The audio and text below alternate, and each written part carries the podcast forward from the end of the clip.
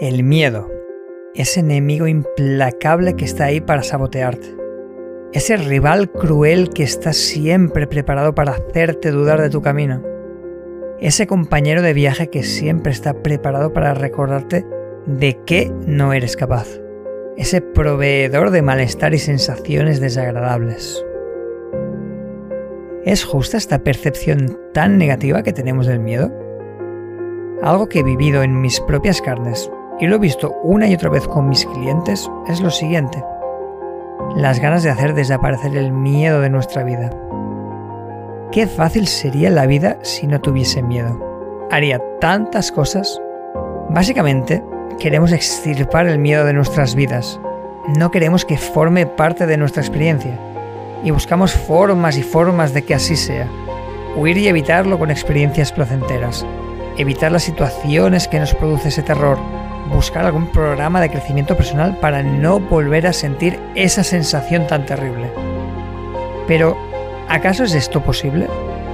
Pues me sabe mal decirte que el miedo nunca se va a ir. El miedo no desaparece. El miedo no se puede quitar como una prenda rota pero eso no significa que no puedas hacer nada. Todo lo contrario. Desde aquí es donde se puede empezar a trabajar. Porque si no tienes claro con qué cartas se juega, no puedes ganar.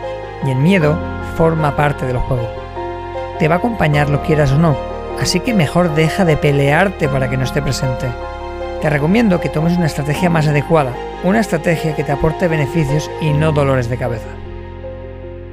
¿Qué tal si nos hacemos amigos del miedo? ¿Qué tal si permitimos que esté presente y nos dé la información que nos tiene que dar? Quizás te parezca una locura, pero nada que esté en tu cuerpo ha nacido con el objetivo de sabotearte o hacerte daño. El miedo es una emoción muy útil. Años atrás nos alejaba de los matorrales que tenían movimiento, salvándonos en muchas ocasiones de una muerte casi segura. Nos ayudaba a alejarnos de predadores, de enemigos de otras tribus nos ayudaba a no sobrepasar unos límites en los que nuestra existencia corría gran peligro. Y por eso estamos hoy aquí, y el miedo sigue existiendo, por su utilidad. Vale, es cierto que hoy en día ya no tengo que pelear con predadores, no hay leones o tigres en la civilización moderna, no hay tribus al otro lado de la calle que me vayan a matar por cruzar y entrar en su territorio. Pero no significa que no tenga su utilidad el miedo el cuerpo tiene una capacidad de autoconservación, quiere sobrevivir, y el miedo es una de las herramientas más útiles que existe para ello. No te expones a un gran acantilado sin protección, ni saltas por un puente sin una cuerda. Te alejas de ciertas personas por la noche. Todo esto puede salvarte la vida. Aquí el miedo ya no es un problema, sino un aliado.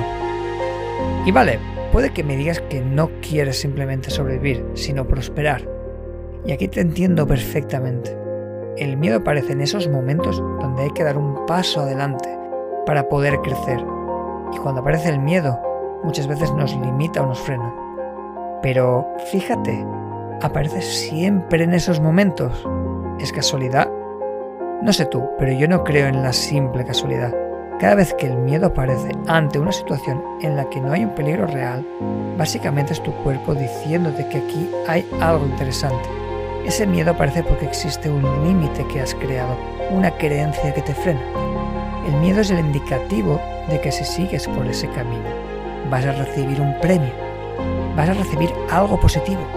El miedo, aunque desagradable, no es más que un mensajero que te dice en qué punto sueles flaquear, para que puedas dirigir tu atención a esos puntos e ir más allá.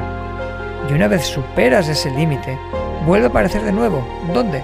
en el siguiente límite que te has impuesto. El miedo es un aliado porque me indica dónde está el progreso real en mi vida.